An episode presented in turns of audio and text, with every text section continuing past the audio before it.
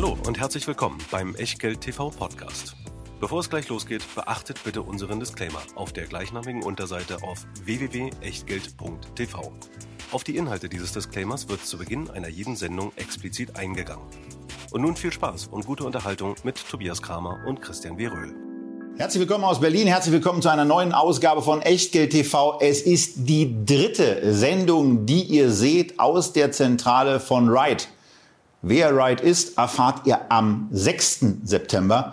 Wir haben ja eine Sendung zur vermögensverwaltenden GmbH oder zur vermögensverwaltenden Gesellschaft auszeichnen. Aber heute ist mal wieder Invesco-Tag. Wir haben wieder Florian Förster zu Gast, der aus Frankfurt extra eingeflogen ist. Über Ökologie reden wir heute ja nicht. Wir reden ja heute über Technik, über Technologie, Aktien, über die verschiedenen Verpackungsformen, was es da eigentlich so alles gibt, sowohl auf der regionalen Ebene als auch auf der Umsetzungsebene. Aber das alles ist verbunden mit Risiken und verschiedenen anderen Sachen. Und dazu sagt euch jetzt wie immer der Christian was. Und für alles gilt, wir machen hier keine Anlageberatung, keine Rechtsberatung, keine Steuerberatung, keine Aufforderung zum Kauf oder Verkauf von Wertpapieren. Wir unterhalten uns heute über acht ETFs und was ihr daraus macht oder eben nicht, das ist ganz allein euer Ding und damit auch euer Risiko. Weder wir noch unser Gast Florian Förster von Invesco können dafür irgendeine Art von Haftung übernehmen. Genauso wenig wie eine Gewähr für Richtigkeit, Vollständigkeit und Aktualität der Unterlagen, die es auch zu dieser Sendung wieder in der Echtgeld TV Lounge gibt und zwar in Form von acht tollen Fondsporträts zu acht ETFs von Invesco. Tja, Florian, wenn wir über Technologie reden, müssen wir natürlich über den Technologieindex schlechthin mal einsteigen. Den Nasdaq 100 mit dem QQQ habt ihr in den USA schon lange die Anlagelösung für diesen Wachstumswerteindex. Ähm, wir haben eine deutliche Korrektur gesehen im ersten Halbjahr und man hätte ja fast vermuten können, naja, die Anleger haben Reis ausgenommen, auch beim ETF. Dem war aber gar nicht so. Also wenn man jetzt nur mal auf die Zahl der umlaufenden Anteile hier bei der Usage-Variante schaut, dann ist die innerhalb der letzten zwölf Monate sogar von 13 auf 15 Millionen gestiegen. Das heißt, da haben auch Leute was reingegeben. Ist das so? Das, was sich auch aus deiner subjektiven Erfahrung damit deckt, dass die Leute mit der Korrektur eigentlich recht entspannt umgegangen sind? Ja, man muss sagen, äh, die Korrektur hat ja eigentlich im November letzten Jahres schon stark eingesetzt. Und wenn du dir dann angeschaut hast, was die äh, Anleger die anderthalb Jahre vorher gemacht haben, ist, sie haben Buy the Dip jedes Mal fröhlich nachgekauft. Das haben sie bei allen Technologiewerten gemacht, auch beim Nasdaq. Und äh, da war es dann letztendlich so, dass wir tatsächlich auch Nettomittelzuflüsse gesehen haben bei unserem QQQ, der der fünftgrößte Fonds der Welt ist, mit über 180 Milliarden Assets under Management, flossen im Juni alleine 1,7 Milliarden rein. Aber auch beim Nasdaq sehen wir hierzulande, dass die professionellen Investoren sehr großzügig zugegriffen haben beim Technologiewerten, aber in den letzten Wochen werden sie doch wieder ein bisschen vorsichtiger, muss man sagen, weil die Volatilität an den Märkten ist hoch. Äh, auch der Ausblick bei den Technologiewerten ist schwierig. Und dann muss man sich einfach mal überlegen, warum ist das so? Zinsen sind, glaube ich, das entscheidende Wort daran. Bei, gerade bei Technologieaktien wird ja, werden ja immer die Gewinne der Zukunft beurteilt und das funktioniert mit dem Discounted Cashflow Modell. Und je höher der Zins, desto niedriger der heutige Gegenwert der äh, erwarteten Gewinne. Ja, ein kurzes Beispiel. Wenn du jetzt ähm, eine Million an Gewinn hast, zu null Zinsen auf zehn Jahre, dann sind die auch in zehn Jahren noch eine Million wert. Wenn du sie mit vier Prozent Zinsen abdiskontierst, dann sind es nur 670.000, die du als Cashflow aktuell bewerten kannst. Und das verschreckt so ein bisschen die Anleger in der Vergangenheit. Ähm, muss man sagen, waren die sehr, sehr äh, sehr, sehr stark daran interessiert, immer nachzukaufen. Und jetzt sehen wir eigentlich, dass die Leute vielfach über Sparpläne reingehen, um das auszugleichen. Also die Trading-Aktivität von Privatanlegern im Sommer ist ja grundsätzlich immer ein bisschen niedriger. Aber auch die professionellen Kunden haben sich ein Stück weit zurückgehalten. Äh, du sagst, wir sehen mehr Anteile, ja. Die Leute kaufen weiter Tech, weil Tech bleibt interessant, aber man muss es immer mit Vorsicht genießen. Ja, wenn du rauszoomst aus so einem Chart, sieht man, dass wir eigentlich noch Luft nach unten hätten.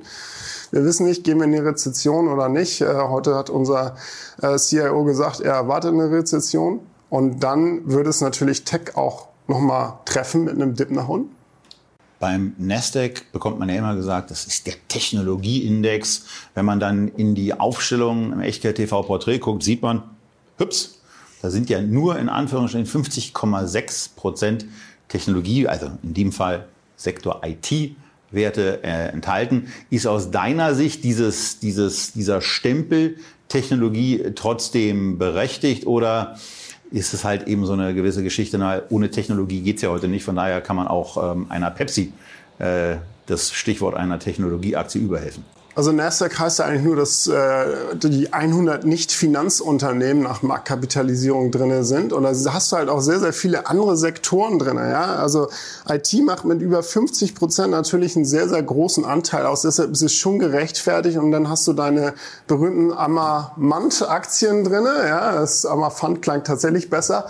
Äh, die natürlich einen großen Anteil an dem Index ausmachen aufgrund der Performance der letzten Jahre. Also sollten wir, sollten wir kurz erklären, ja, Amamant, ja, habe ich mal, habe ich mal irgendwann Amafant genannt, äh, weil wir haben Apple, Microsoft, Alphabet, Amazon, Meta, äh, dazu äh, noch, wer fehlt mir? Nvidia und Tesla. Das sind diese, diese sieben großen Werte. Die sind natürlich drin. Die sind ja eben nicht alle auch nach der Sektorklassifizierung, die wir hier verwenden, als IT geschlüsselt. Denn zum Beispiel eine Amazon ist nach wie vor zyklischer Konsum, weil man dieses E-Commerce-Geschäft nach den Umsätzen eben höher gewichtet als beispielsweise AWS. Genau, richtig. Und ich meine, es ist so ein bisschen, wenn wir, wenn wir uns das anschauen, was du in den letzten Jahren gesehen hast, war das halt die, die Rallye der Mega-Cap-Unternehmen. Ja, also, ähm, und Mid-Cap hat dann halt nicht ganz so gut performt wie dann halt deine Amamant-Aktien. Und ähm, das siehst du natürlich in der Performance. Ne?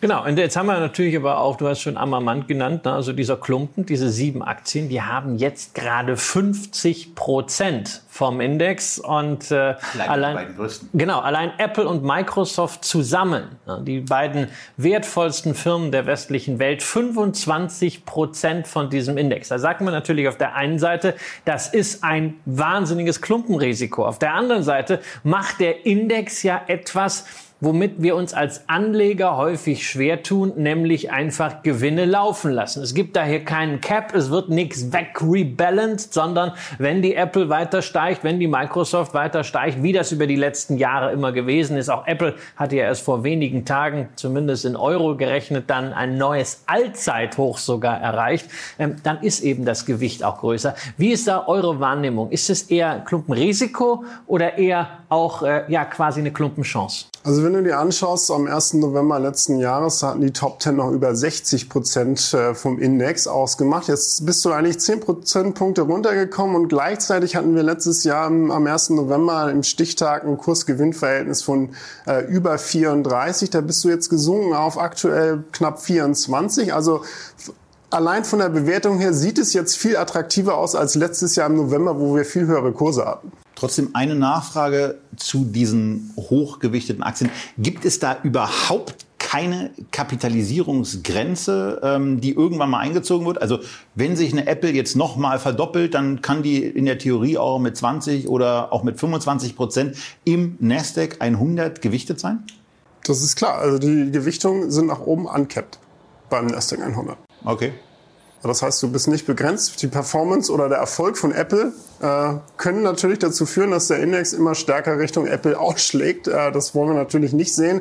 Aber deshalb gibt es ja auch Index-Alternativen, die man statt des Nasdaqs wählen kann. Genau, da, da gucken wir uns jetzt eine an. Die ist jetzt, muss man fairerweise sagen, jetzt nicht so grandios erfolgreich, äh, weil der Nasdaq Next Generation 100, der ähm, ist eigentlich etwas, was wir total gerne mögen, nämlich so, so ein bisschen die zweite Reihe, äh, denkt man sich da. Und das ist dann so die, die etwas kleineren Werte, die aber dann auch schon eine ordentliche Marktkapitalisierung ähm, auf ja, das Börsentablett bringen. Aber so richtig, so richtig laufen tut er nicht. Seit 2018 hat der Next Generation 77 Prozent in Euro an Plus gebracht, während der Nasdaq 100 bei knapp 160 liegt. Es sieht auch in den Grafik schon recht brutal aus. Woran liegt das? Woran krankt möglicherweise dieser Index? Dann ist ja keine kurze Zeitperiode. Also der Nasdaq Next Generation 100 krankt nicht, sondern er bildet ja quasi Platz 101 bis 200 ab und ähm, nach, Markt, nach Marktkapitalisierung. Und dass die Performance da hinterher hinkt, liegt eigentlich so ein bisschen an, an dem Kampf zwischen Megacap und Midcap. Ja, also ähm, Midcap, wenn, wenn man jetzt davon ausgeht, dass sich die Kurse irgendwo zu einem Mittelwert zurückbewegen langfristig gesehen, ja, dann äh, würde das bedeuten, dass Midcap eigentlich stärker performt und äh, die Megacaps dann underperformen.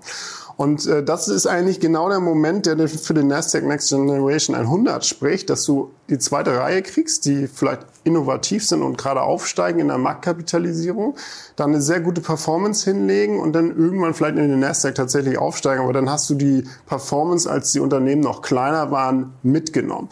Und äh, gerade wenn du sagst, ich meine, das sind immer noch 17 Prozent per annum, die das Produkt abliefert, äh, ist, glaube ich, deutlich über dem Schnitt eines MSCI Worlds. Ähm, wenn du das als Sparplan nutzt, regelmäßig zu investieren, dann kriegst du einen guten äh, Cost-Average-Effekt, ja, also Durchschnittskostensatz, äh, zu dem du investiert hast, und dann macht es diesen Tech-Wert super interessant. Aber vielleicht liegt es ja ein bisschen so an der, an der Konzeption oder an diesen Verhältnissen in der zweiten Liga. Denn das ist ja schon ein bisschen Kraut und Rüben. Also wir haben ja im Nasdaq 100 noch gesehen, okay, da gibt es auch einen gewissen Anteil zyklischen Konsum, einen gewissen Anteil Kommunikation, aber das resultiert alles so aus dieser Sektoreinteilung, weshalb also eine Alphabet und eine Facebook dann eben Kommunikation sind. Hier haben wir wesentlich weniger IT ja. im Next Generation, nur 36 Prozent, also gut ein Drittel. Dafür haben wir plötzlich 20 Prozent Gesundheit, wo viel Biotechnologie dabei ist. Das ist ungefähr viermal so viel wie im Nasdaq 100 und Biotech ist ja jetzt auch nicht so großartig gelaufen. Naja, und dann haben wir da auch und selbst unter den größeren Werten Titel, die assoziiert man jetzt nicht im ersten Moment mit Nasdaq. Zum Beispiel Coca-Cola European Partners, also ein Softdrink-Abfüller. Frage ich mich, du hast gerade so von innovativen Unternehmen gesprochen und auch eine Tractor Supply, die wir ja auch schon mal hier hatten. Sicherlich ein ganz großartiges Unternehmen. Als auch Händ sehr innovativ in bestimmten Bereichen? Ja, auch als, als Händler für äh, alles, was äh, der Bauer so braucht. Aber trotzdem, hm, ist das Nasdaq und ist es nicht vielleicht einfach wegen der Marktverhältnisse ein bisschen viel Kraut und Rüben und damit auch dann vielleicht so eine Durchgangsstation? So ein paar Top-Unternehmen schaffen es dann in den Nasdaq 100 und da unten gibt es dann immer viel Austausch bei denen, die dann zwischen 200 und 300 hin und her pendeln. Ja, also man muss ja sagen, dass äh, du hast völlig recht. Also mit Gesundheit 20 Prozent hast du natürlich ein ganz anderes, äh, ganz andere Sektorverhältnismäßigkeiten als im Nasdaq, der halt klar dominiert ist durch die großen Titel. Deshalb kommst du da halt auch auf über 50 Prozent IT. Hier bist du wesentlich eigentlich diversifizierter, was die einzelnen Sektoren angeht, weil neben Gesundheit hast du dann halt noch äh, Konsumgüter drinne, dann hast du äh, Industrie, Kommunikation, ähm, so dass du eigentlich einen breiteren Mix als Index kriegst, der halt äh, nicht so super heavy IT-lastig ist wie der, wie der Nasdaq 100 und gleichzeitig, ähm, ich meine Platz 100 bis, äh, bis 200 quasi von der Marktkapitalisierung sind jetzt auch keine kleinen Titel, muss man sagen, wenn man sich die äh, Marktkapitalisierung in den USA anschaut. In Europa wäre das vielleicht was anderes, wenn du das sagst, ja, weil da äh, spielen wir ja eher in einer anderen Liga, was Marktkapitalisierung angeht. Also hier sind es schon auch etablierte Unternehmen, aber da hast du halt natürlich immer den einen oder anderen, der die Lichter ausschießen kann mit einer neuen äh, Entwicklung. Äh, zum Beispiel Enphase Energy hast du ja drinne, genauso wie in den äh, Solar Indizes oder Clean Energy Indizes, die machen so Wechseltrichter, um die, um die Solarenergie umzuwandeln ähm, in, in Strom und das boomt natürlich ohne Ende. Aber dazu später. Da, da, kommen wir, da kommen wir später auch nochmal zu. Aber es ist halt für denjenigen, der vielleicht auch bewusst dieses stärkere Gesundheitsexposure möchte. Wir haben häufiger über Biotechnologie gesprochen und äh, Biotechnologie hat erheblichen Nachholbedarf und vielleicht hat man ja auch Glück und der eine oder andere wird tatsächlich weggekauft, so wie wir es bei Pfizer gesehen hatten mit der Biohaven. Eine Frage drängt sich aber dann doch auf, weil die auch immer wieder gestellt wird von euch, wenn ihr seht, dass das Fondsvermögen verhältnismäßig gering ist. Wir sind ganz oft Dickschiffe gewohnt und wir haben hier ja mit dem Nasdaq 100 ETF auch ein Produkt, was über 5 Milliarden Assets in sich trägt. Da denkt keiner daran, so ein Produkt einzustellen. Bei 34 Millionen Euro bei einer Gesamtkostenquote von 0,25 Prozent ist es jetzt nicht so, ähm, dass die Controlling-Abteilung begeistert in die Hände klatscht, äh, weil das so ein toller Ertragsbringer ist. Und Fonds hat ja immer auch Kosten, die mit äh, abgewickelt werden müssen. Wie hoch ist da für Anleger das Risiko, wenn sie sich für diese Strategie entscheiden, dass Ihnen irgendwann dieser Fonds, soll ja in der Vergangenheit, insbesondere bei anderen Gesellschaften habe ich es schon erlebt, wie hoch ist da das Risiko, dass der Fonds möglicherweise gekündigt wird? Das ist extrem gering tatsächlich, weil Invesco hat mit Nasdaq eine wirklich sehr, sehr langjährige Partnerschaft. Und wenn du dir die Strategien, die wir jetzt in Europa haben, anschaust, kommen die meisten aus den USA und da sind dann halt so Nasdaq Next Generation Indizes schon äh, deutlich größer im Milliardenbereich. Da braucht Europa meistens ein bisschen länger, bis wir dann auf diese Werte kommen. Liegt aber auch immer so ein bisschen dran das Henne-Ei-Problem. Für institutionelle Investoren beispielsweise haben wir, sagen wir immer, wir brauchen mindestens 100 Millionen, dass die dann auch investieren können. Und äh, bis zu den 100 Millionen ist das dann halt immer ein bisschen schwierig. Aber dann kann es relativ schnell gehen, was die Assets angeht. Ja, aber dass so Produkte von uns eingestellt werden, ist äh, extrem unwahrscheinlich, weil wir eine langfristige Strategie sehen bei den Produkten, die wir launchen. Und deshalb sieht man bei Invesco kaum Produkte Produkte, die eingestellt werden. Jetzt habt ihr aber noch eine Alternative zum Nasdaq ja. 100, zum QQQ gemacht. In der ist auch richtig Geld bereits drin, 538 äh, Millionen Euro. Da haben also die Institutionellen schon zugegriffen. Und zwar, das ist pure Technologie, zumindest vom Namen her. Invesco Technology S&P US Select. Also da haben wir im Fondsporträt weder eine Sektorgewichtung noch eine Ländergewichtung, denn wir haben es ausschließlich mit US-Technologieunternehmen Und wir haben fette Gewichtung. Und wir haben fette Gewichtung. Wir haben 19 Prozent Microsoft. Ja und 18,8 Prozent Apple. Wieso denn das? Äh, weil eigentlich ja eine Apple von der Marktkapitalisierung deutlich größer ist. Ja, also der Index ist gekappt bei 19 Prozent pro Einzeltitel, maximales Gewicht, 1 Prozent Puffer. Ähm, deshalb äh, liegen die beiden da so. Wie der Index aufgebaut ist, das richtet sich nach der im Streubesitz befindlichen Marktkapitalisierung, wie gewichtet wird. Und da sind natürlich die Dickschiffe ganz vorne mit dabei. Und äh, letztendlich ist es so, dass Apple in den letzten drei Monaten seit dem äh, Rebalancing etwas schlechter performt hat als Microsoft. Deshalb sind sie minimal in der Gewichtung drunter, aber beide natürlich insgesamt hochgewichtet, weil die Mark Marktkapitalisierung im Streubesitz extrem hoch ist. Aber da haben wir halt jetzt genau die andere Situation wie im Nasdaq. Ja, da bin ich an diesen nach oben laufenden Gewinnen unbegrenzt beteiligt und solange die Aktie weiterläuft, bin ich dabei. Natürlich, wenn es runtergeht, äh, dann auch entsprechend. Hier wird dann immer das, was zwischen zwei Rebalancing-Terminen über den Cap hinausgeht, wird dann wieder abgeschnitten. Das heißt, da findet dann irgendwann bei diesen Dickschiffen so eine implizite Gewinnrealisierung antizyklisch statt bei dem Rebalancing. Genau, richtig. Du hast also ähm, quartalsweises Rebalancing, wo die Werte zurückgesetzt werden und das kann natürlich einen Vorteil haben, gerade wenn du starke Performances gesehen hast, dass du dann Gewinn Gewinner auch einloggst. Ja? Und äh, gleichzeitig hast du dann auch immer so ein bisschen das Klumpenrisiko, von dem du sprichst, was du reduzierst, wobei natürlich zwei Werte äh, extrem hohe Gewichtung haben. Aber das ist nach wie vor einer unserer Anlegerlieblinge und äh, klassifiziert wird ja das Produkt nach dem Global Industry Classification Ansatz, was Tech bedeutet. Ja? Ähm, das äh, nur zum Hintergrund, weil es später ein anderes Produkt gibt, was komplett anders funktioniert. Und da gehen wir jetzt auch drauf ein. Ich meine, Microsoft macht man sofort einen Haken dran. Apple macht man einen Haken dran. Nvidia macht man einen Haken dran.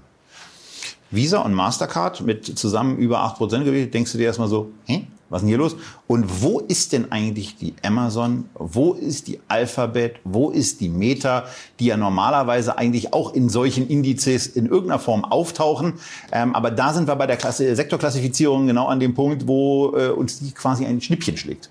Genau, also äh, dieses GICS nennt sich die Abkürzung dafür. Die ähm, definieren elf Sektoren, 24 Industriegruppen, haben dann irgendwie äh, 49, ne, 69 Industrien und 158 Subindustrien definiert. Ja? Und wenn man jetzt hier sich diese, diese äh, Tech-Definition anguckt unter der Nummer 45, dann hast du einmal Software und Services, dann hast du Technology, Hardware und Equipment und Semiconductor und Equipment. Und dass da dann irgendwie eine Amazon fehlt, ist auch irgendwie klar. Ne?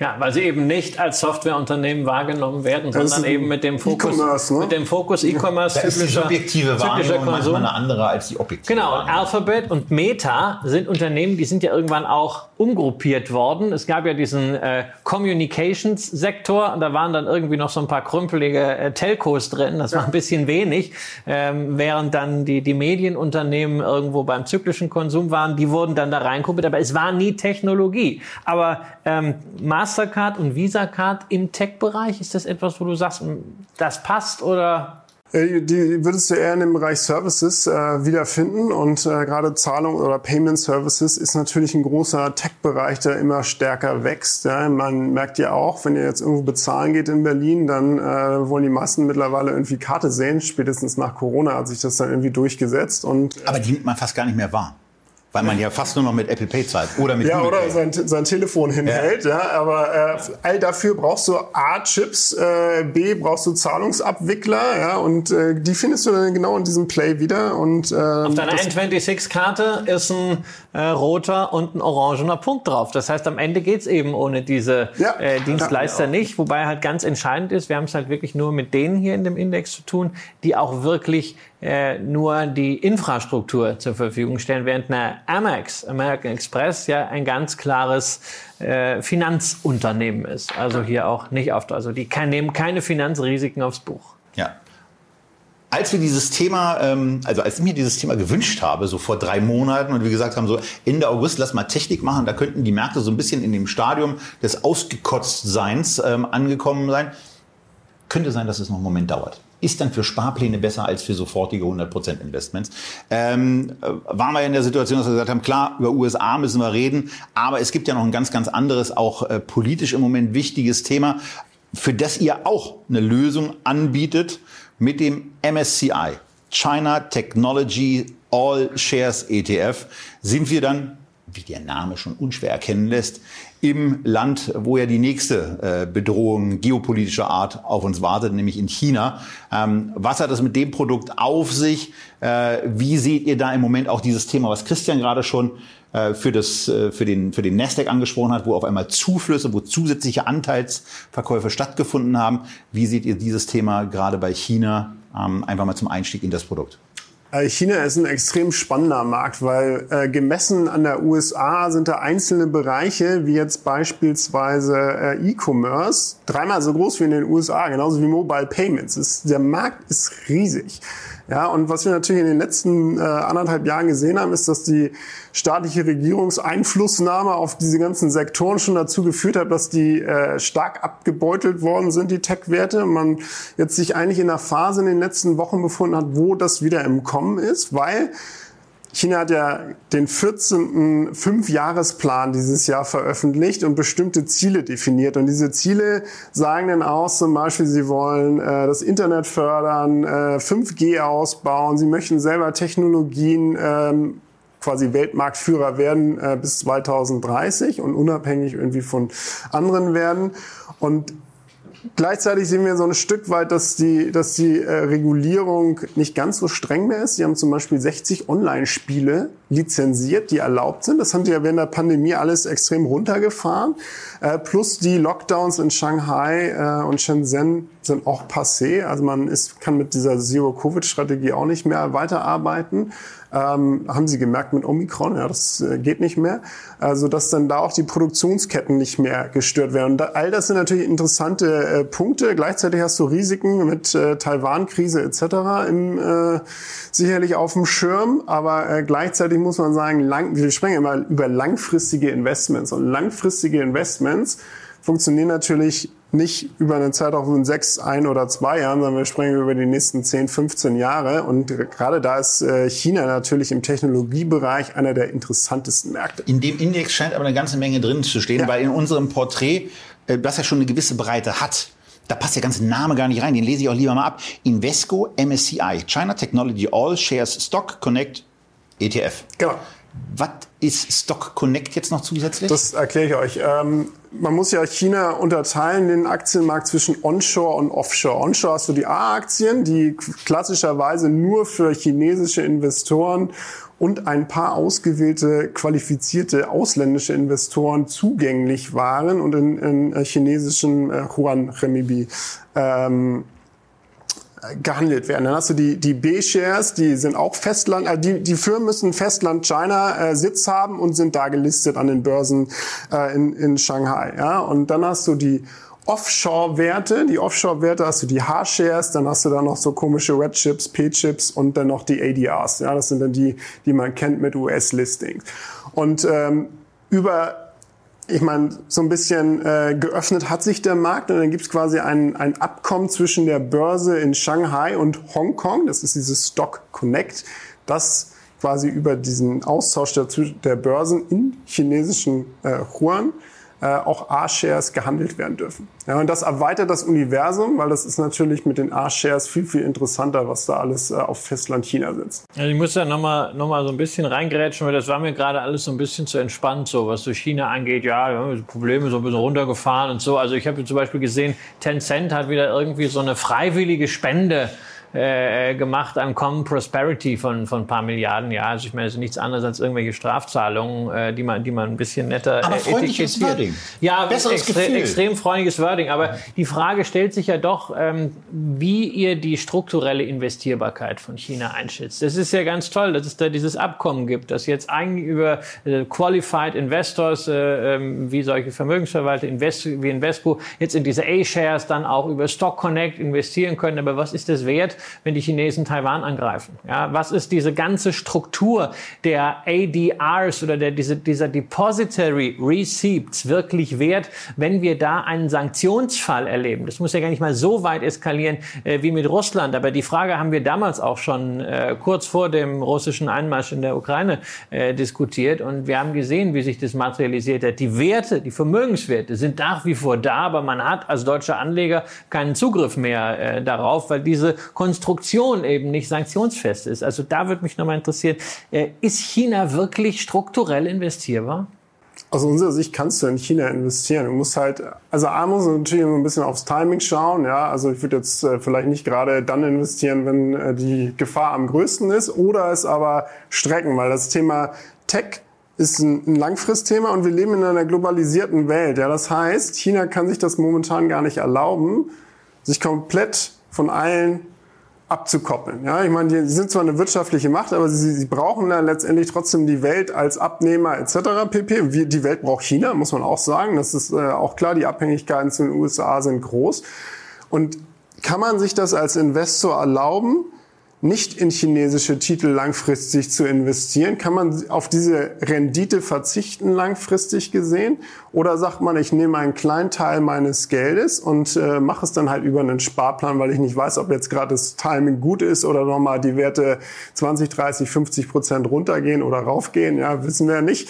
Äh, und letztendlich sollte man dann trotzdem für sich überlegen, einen kleinen Teil in China zu investieren. Das ist das, was Ray Dalio sagte. Das Risiko, äh, nicht in China investiert zu sein, ist größer als das Risiko, dort investiert zu sein. Allerdings ist das auch schon ein bisschen älter. Aber jetzt haben wir über diese politischen Themen gesprochen. Wir wollen auch nochmal über Technology in China sprechen, weil da haben wir einen wesentlichen Unterschied zu dem, was wir über den US Technology ETF gesagt haben. Da war Technology sehr, sehr klar und abgegrenzt definiert, nämlich mit Hardware, Software und ganz viel, was wir als Technologie äh, verstehen eigentlich, war draußen kosten. Wenn wir jetzt einfach hier in die Top 10 Einzelwerte nur mal reingehen vom MSCI China Technology, sehen wir, dass da eine wesentlich breitere Definition von Technologie zugrunde liegen muss. Denn wir haben klassische Technologieunternehmen wie eine BYD äh, oder eine Xiaomi mit drin. Wir haben aber auch die E-Commerce-Riesen dabei wie eine Alibaba, eine Meituan Dianping oder eine Tencent. Erklär uns doch mal ein bisschen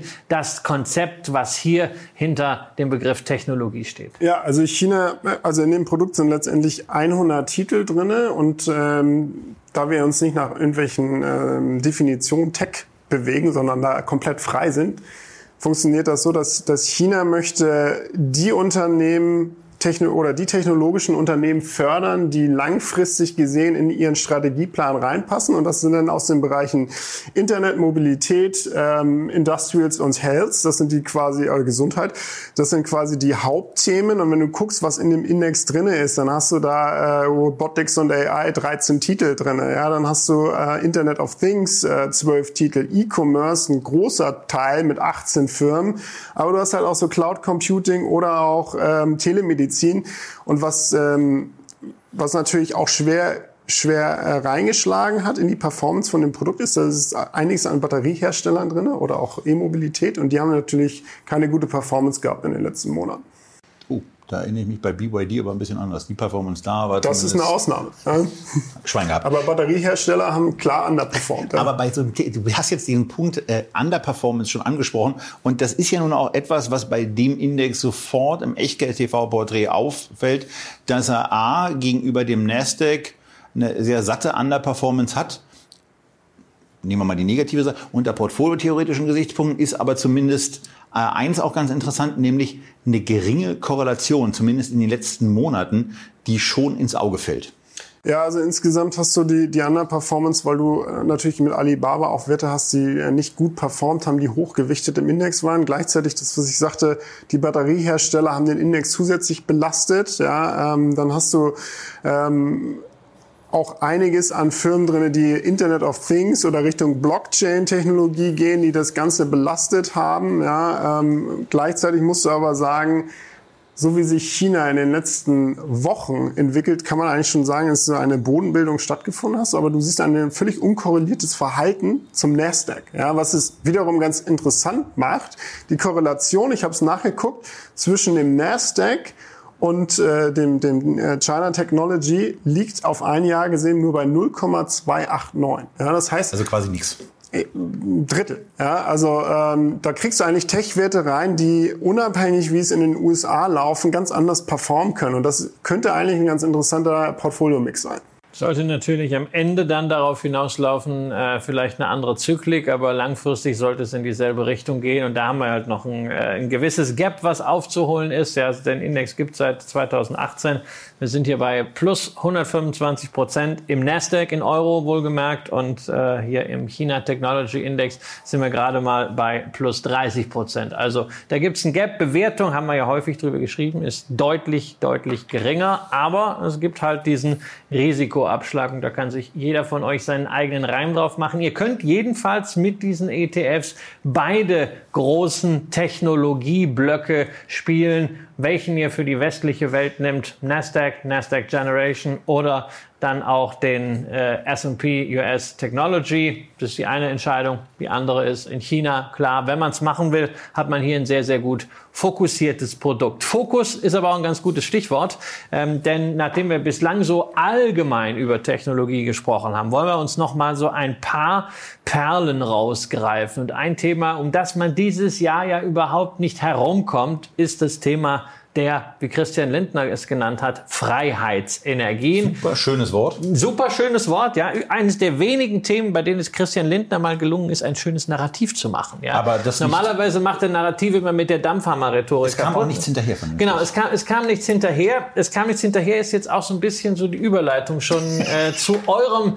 Global Clean Energy Produkt. Ein großartiger Index, ich mag ihn wirklich sehr. 120 Werte drin, extrem breit von einem ganz tollen Menschen äh, äh, gemacht, nämlich äh, Mr. Wilder, der das ja wirklich auch lebt mit den Quartalsberichten. Wir haben oft genug darüber gesprochen. Ich habe ihn im Megatrend-Portfolio ja auch drin, aber jetzt schauen wir mal auf die Performance und dann sehen wir da in dem Jahr der Freiheitsenergien, year to date bislang in Euro ein Minus von 5%, während wir bei einem anderen sehr bekannten erneuerbare Energienfonds, nämlich äh, dem S&P Global Clean Energy, ein Plus von 20 Prozent haben. Ähm, was ist da gerade irgendwie nicht so gut gelaufen?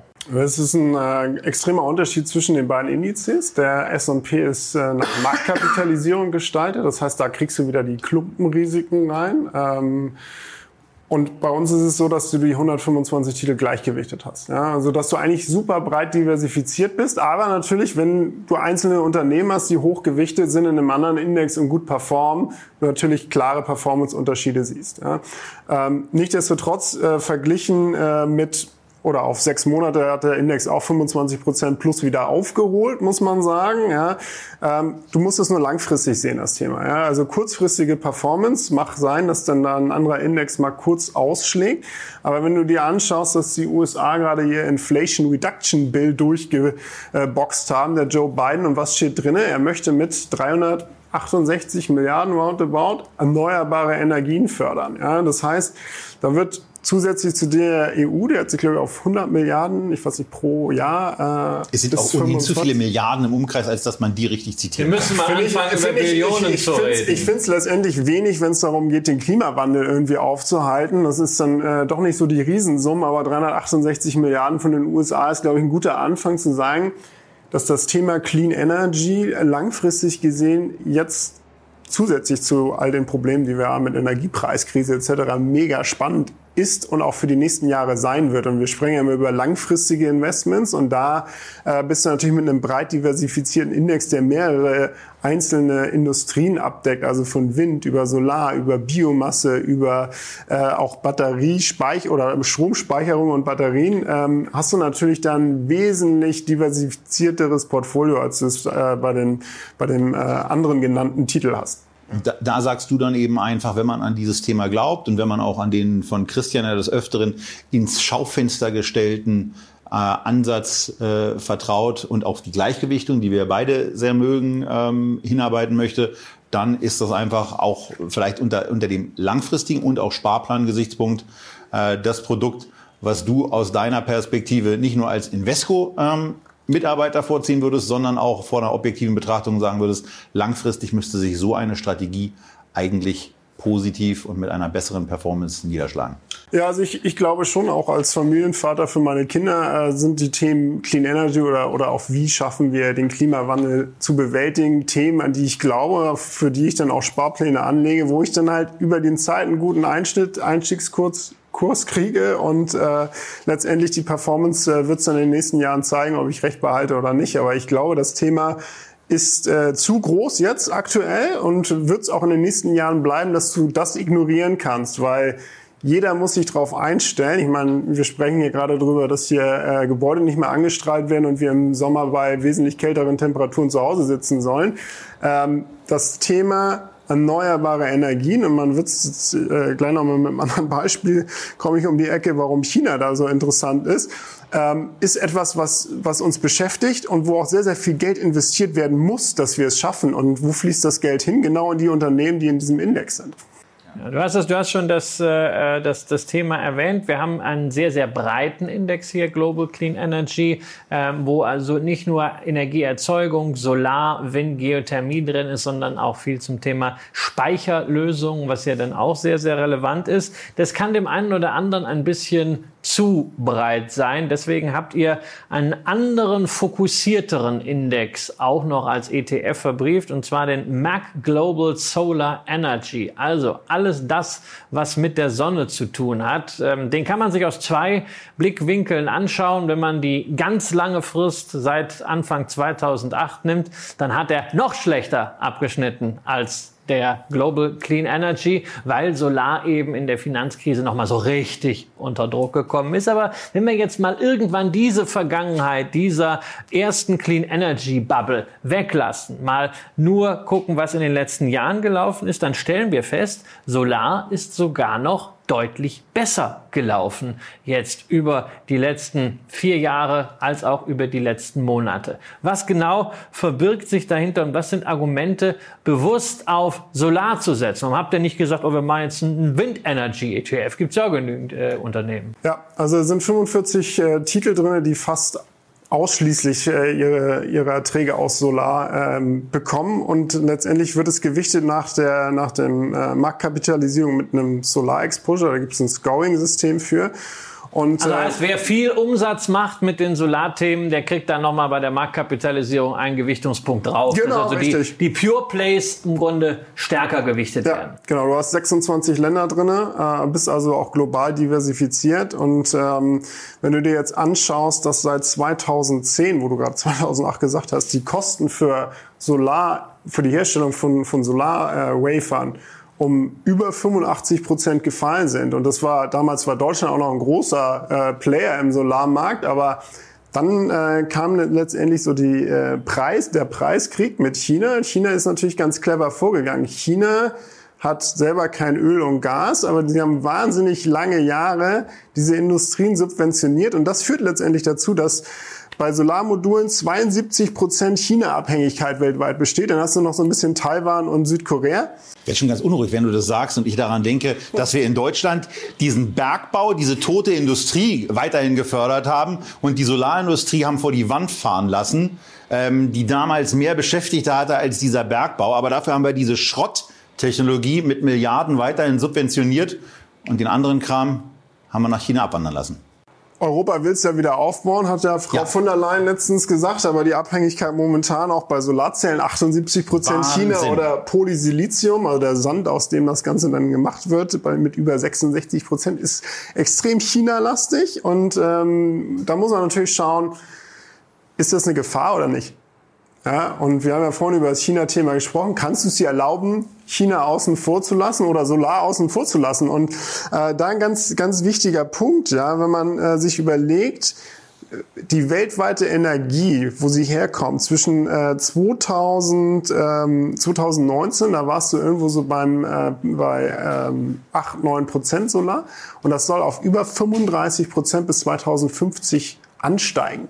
Das heißt, mehr als verfünffachen. Ja, das bedeutet eigentlich, dass die Investition in Solarenergie, weil es halt die günstigste Form erneuerbarer Energiequellen ist, mittlerweile ist es auch günstiger als ein Atomkraftwerk zu bauen, ja, ähm, kommst du gar nicht dran vorbei, als da rein zu investieren. Energie ist ja ohnehin ein Standardthema bei, bei Echtgeld TV, ob nun äh, mit euch in den Gesprächen, bei Zugastet Echtgeld TV oder eben im Format IR Echtgeld TV, wo wir vor ein paar Tagen das Video mit der Encarvis gezeigt haben, was wir lustigerweise als nächstes aufnehmen, aber das ist eine produktionstheoretische Lustigkeit. Aber hier haben wir noch eine Sache, die im Moment bei China ein ganz wichtiges Thema darstellt.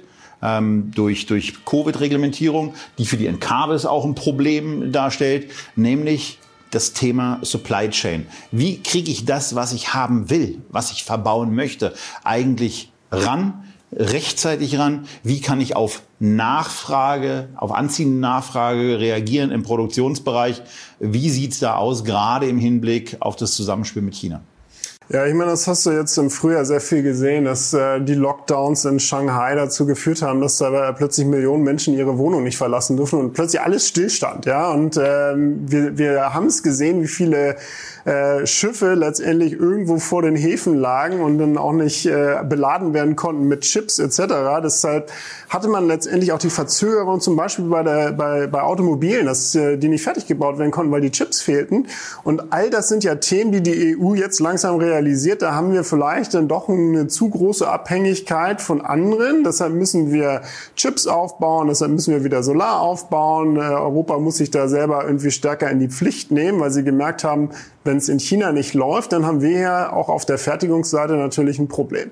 Ja, aber der gute Punkt ist eigentlich das, was ich vorhin gesagt habe. Man sieht so ein bisschen regulatorische Lockerung mit der Zero-Covid-Strategie, äh, dass sie da relaxter geworden sind und die Häfen nicht mehr komplett dicht machen, sondern weiterlaufen lassen. Ja, und auch China äh, leidet natürlich drunter, wenn die nicht exportieren können. Auch deren Wirtschaftswachstum, was sie ja immer äh, sehr, sehr hoch ansetzen und hohe Ziele haben, hat ja stark gelitten und äh, da wollen die natürlich auch vor ihrer Bevölkerung weiterhin als die äh, mächtige Macht dastehen.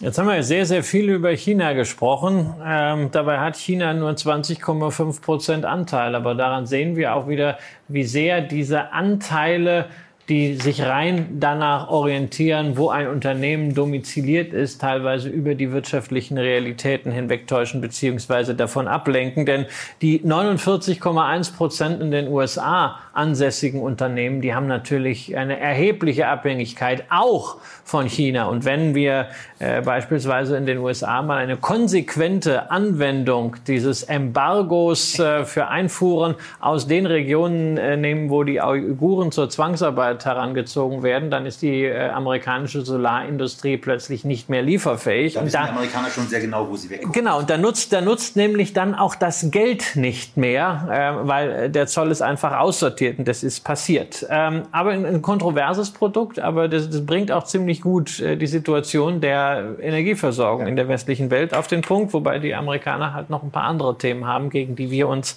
gesträubt haben in der Energiepolitik. Aber wir müssen noch zu einem weiteren Technologiethema kommen, weil es halt auch so ein Aufreger ist. Während die Freiheitsenergien uns richtig Spaß gemacht haben, ist alles, was so mit Krypto und Blockchain zu tun hat, in diesem ersten Halbjahr diesen Jahres ziemlich runtergegangen. Und ihr habt auch einen Global Blockchain ETF, der gemeinsam mit CoinShares äh, äh, zusammengestellt wird. Über das Management reden wir gleich nochmal. Interessanterweise auch da die Leute sind jetzt nicht geflüchtet im Kryptowinter.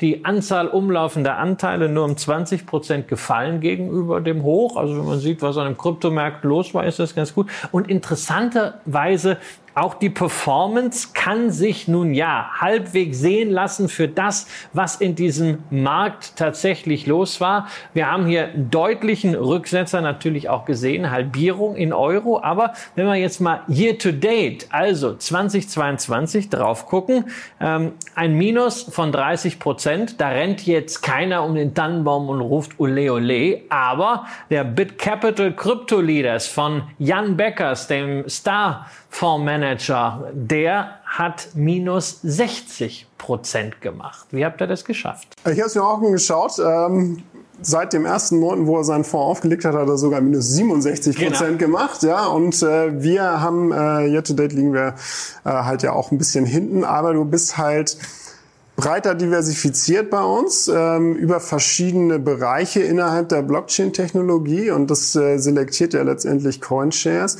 Aber wenn du dir anschaust, dass Beispiel, beispielsweise im Bereich Mining, also für fürs äh, Krypto-Mine, äh, minus 72 Prozent year-to-date performt hat, dann äh, liegst du eigentlich immer noch ganz gut, weil wir befinden uns in, einem, in einer schwierigen Phase für äh, Kryptowährung. Ja, ich meine, Coinbase äh, hat einen riesen Verlust reported, die Trading Activity ist zurückgegangen. Ähm, zwischendurch muss man ja sagen, war die Gier einfach extrem groß. Ich meine, es gibt über 1900 Krypto-Hedgefonds weltweit und man kann davon ausgehen, dass davon äh, sehr, sehr viele jetzt auch äh, wieder verschwinden werden. Also es sind halt auch Gelder in Projekte geflossen, die gar nicht zukunftsweisend sind, weil was ist die Blockchain-Technologie? Die Blockchain-Technologie ist eigentlich etwas, was äh, super spannend ist, weil du kannst über die Blockchain-Technologie sehr, sehr viele äh, Intermediäre ausschalten. Weil wenn du jetzt zum Beispiel deine, äh, deine äh, Wassermelone, die jetzt alle im Sommer gerne essen, äh, vom Feld bis in den Laden über die Blockchain-Technologie tracken kannst, wie es bei Walmart möglich ist, ja, und dann ist eine schlecht, dann kannst du genau die Charge identifizieren und aussortieren und brauchst dann nicht tausend äh, Zwischenhändler und äh, Melonen aussortieren. Ja, also nur mal so als Anwendungsbeispiel für, für die Technologie und dass die natürlich in so einem steigenden Zinsumfeld, wo das Geld nicht mehr so locker sitzt, erstmal irgendwie einen Dämpfer kriegt, ist klar. Ja, weil das Geld sitzt halt nicht mehr so locker und wird halt eher in Projekte investiert, die weniger Rendite vielleicht abwerfen als jetzt äh, das, was wir gesehen haben im, im, im äh, Kryptobereich. Also du sagst im Grunde, ein wesentlicher äh, Unterschied äh, auch zum Bäckersfonds ist, ihr macht eben nicht Krypto, sondern Blockchain, da stecken mehr Projekte darin. Dann ist ja die Frage, wie wird investiert? Du hast gerade schon erwähnt, also das ist breit diversifiziert. 47 Aktien haben wir, die größte hat auch nur 5 Prozent. Insgesamt Top 10 41 Prozent. Das sind so klassische Geschichten. Aber ne, jetzt ist ja Blockchain nicht sowas wie Technology, wo ich sage, okay, das sind jetzt die drei Subgroups im Global Industry Classification Standard, sondern ich muss die Werte irgendwie identifizieren. Das macht für euch CoinShares als als Know-how-Partner.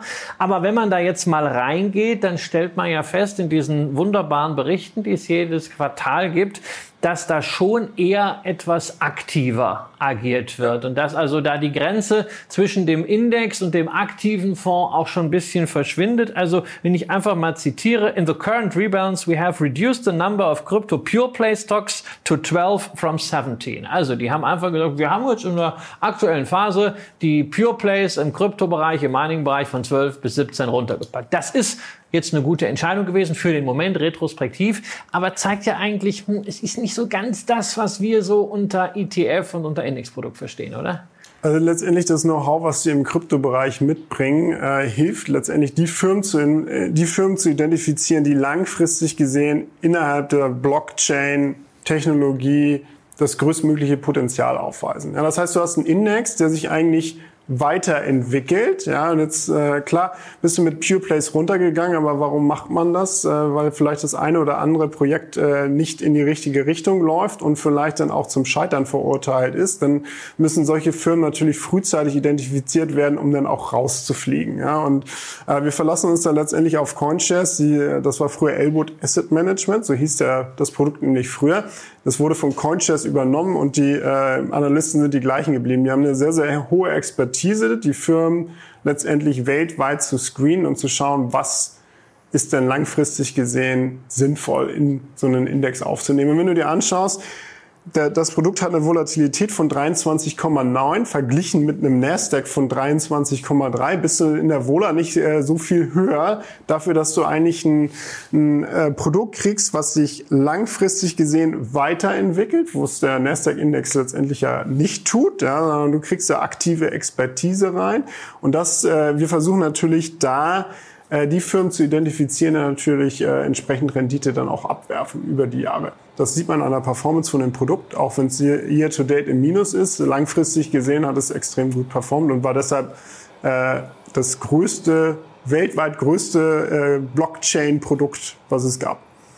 Zum Abschluss gehen wir auf was ganz anderes und zwar ein, ein wirklicher Exoten, ähm, denn da geht es um Preferred Shares, Euro, Hedged. Wir werden die Begrifflichkeiten gleich auseinandernehmen. Das erste, ihr habt ja das Vorgespräch gemacht und äh, als ich, als ich dann ähm, mich auf die Sendung vorbereitet habe, habe ich Christian als erstes gefragt nach dem Motto, was ist das? Nee, nee, nicht, nicht so sehr. Was ist das? Was, äh, Preferred Shares ist klar. Wir haben hier, wir kommen ja gleich noch auf eine Besonderheit von dieser Art von Preferred Shares, die mit Vorzugsaktien nicht so viel zu tun haben. Aber das erste, was man sich natürlich fragt nach dem Motto, was ist denn daran jetzt mit Technologie und so weiter?